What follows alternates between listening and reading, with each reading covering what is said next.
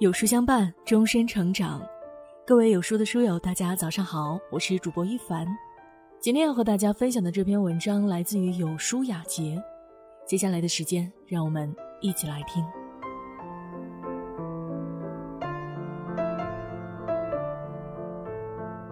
你相信人性本恶吗？我其实不信，直到看到这则新闻。七月五日，杭州来女士离奇失踪。手机、钱包都没有带走，离开的时候穿着睡衣。小区摄像头也没有来女士的外出记录。一瞬间，来女士好像人间蒸发了一般。七月六日，来女士的家属报案，丈夫讲述了和妻子之间的细枝末节，语气平和，心态稳定。警察为了搜查来女士的去向，花费了很多时间，动用了很多警力，但没想到。最后的结果却大跌眼镜，因为杀害来女士的竟然是她的枕边人，丈夫徐某。据说徐某杀害来女士的原因，是他提出想把他们的一套一百多平的房子拿出来，给自己的儿子当婚房，而这个儿子是他和前妻所生。来女士听到徐某的想法之后，选择了拒绝。徐某心生不满，趁着来女士熟睡之际。将她残忍的杀害。为了毁掉证据，他分解了来女士的尸体，并扔进了小区的化粪池中，简直是丧心病狂。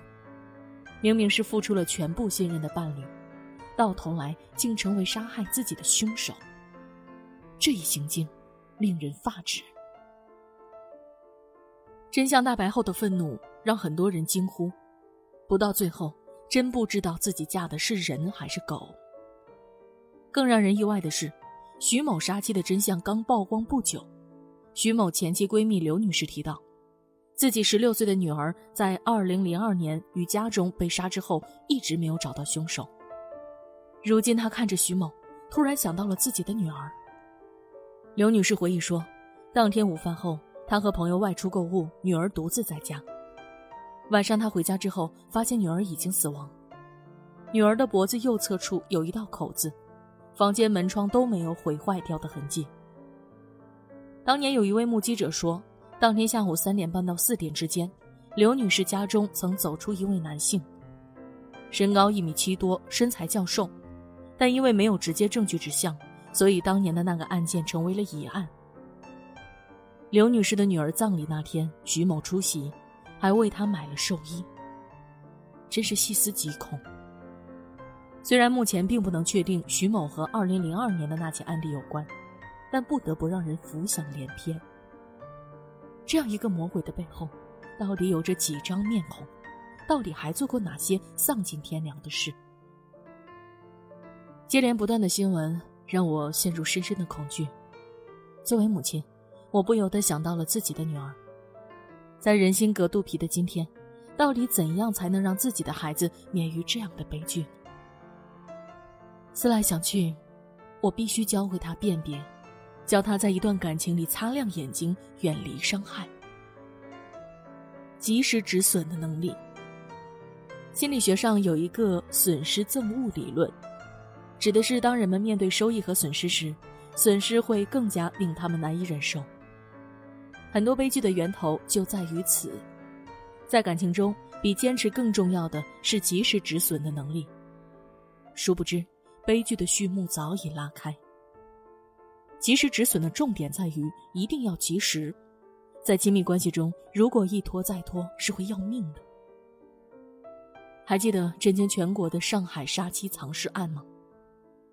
二零一六年十月，朱晓东和妻子杨丽萍发生争执，一怒之下将其杀害，事后将妻子藏匿在提前准备好的巨大冰箱里，长达一百零五天。而后刷爆亡妻的信用卡，带别的女人去度假旅游。他伪造妻子还活着的假象，用妻子的手机回复丈母娘的消息，直到再也瞒不下去，才投案自首。据了解，朱晓东在婚后多次出现婚内出轨行为，也提出离婚，但杨丽萍却被爱情冲昏了头脑，以死相逼，拒不离婚。两条腿深陷爱情的漩涡，怎么也拔不出来。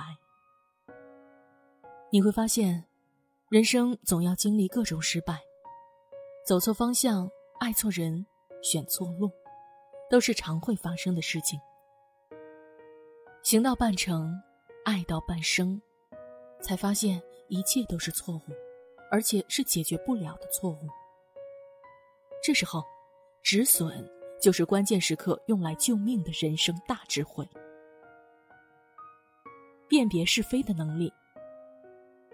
曾有一度，张雨绮和前夫的新闻屡上热搜。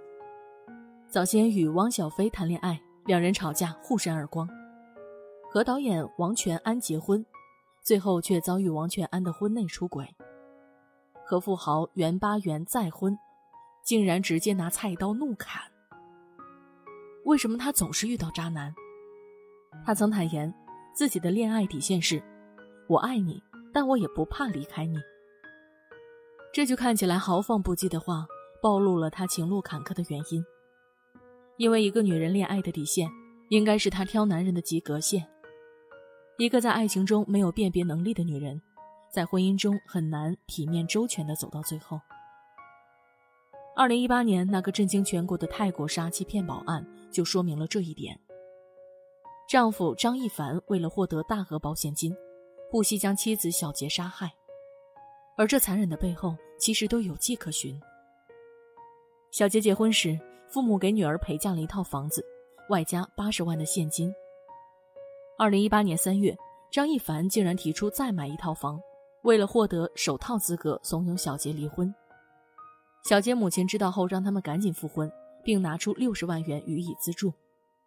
张一凡不费吹灰之力，又从丈母娘那里套来了一套房。婚姻是多么神圣的一件事，但是在张一凡心中，仿佛是不值得一提的砝码，随时可以用来等价交换。一个人有底线，才能守分寸、知荣辱。如果小杰有这种辨别是非的能力，他也能逃过一劫。然而，她还是选择视而不见，并且还纵容丈夫同意离婚。判断一个人的底线。不是看他做了多少好事，而是看他能够在做坏事的时候有多坏。女人总是容易被爱感动，以至于不顾一切。但是婚姻不一样，当你要找一个相伴终身的伴侣时，你一定要擦亮眼睛，守住底线，明辨是非。财务自由的能力，金钱是否自由，直接决定了女人在婚姻里有没有底气。老话说了，吃人家的嘴短，拿人家的手软。当你丧失了金钱地位，你在婚姻里的地位也就岌岌可危。你要相信，当婚姻落实到吃饭、睡觉、数钱这样的人生小事上，婚姻才算作刚刚开始。我们手里的金钱是保持自由的一种工具。歌德这句话就足以说明，手里握着钱。才能使人挺起胸膛，自由独立。喜剧之王里，周星驰轻描淡写的那一句“我养你啊”，曾让多少女人感动落泪。但回过神来，才发现，这句话竟然是最大的毒药，因为它会让女人丧失斗志，然后把一切都依附于男人身上。当一个女人手里没钱，那她也就失去了婚姻里的话语权。正如马云所说。女人有钱不一定是责任，但一定是尊严。世界这么好看，你得拥有自己去看看的能力。我希望我的女儿永远记住：大多数女人一旦陷入爱情，智商几乎为零。对爱情的痴迷会让她丧失理智，丧失对爱人的判断力。爱人在她眼里什么都好，好到无可挑剔。但这时候，你才更应该保持清醒，因为婚姻再珍贵，也贵不过你自己。你不能因为有裂缝的婚姻，而让自己变得满目疮痍。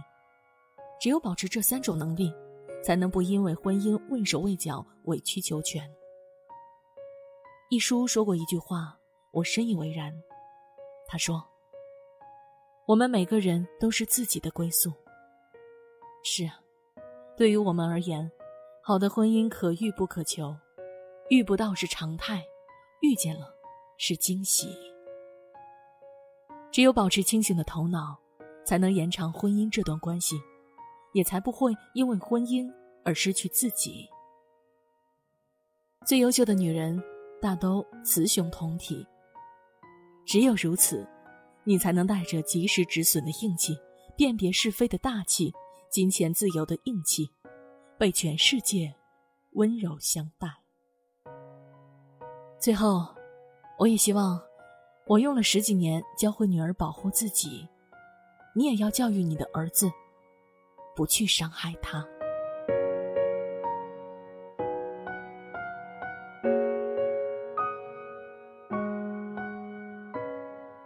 有书君说：“养娃不易，父母们太辛苦，为安全担忧，也要为成长担心。”今天呢，有书君准备了一份大礼，免费送，三百六十五个儿童睡前故事送给家长们，每天带孩子听，边学知识边入眠，轻松养育出有教养、懂礼貌的孩子。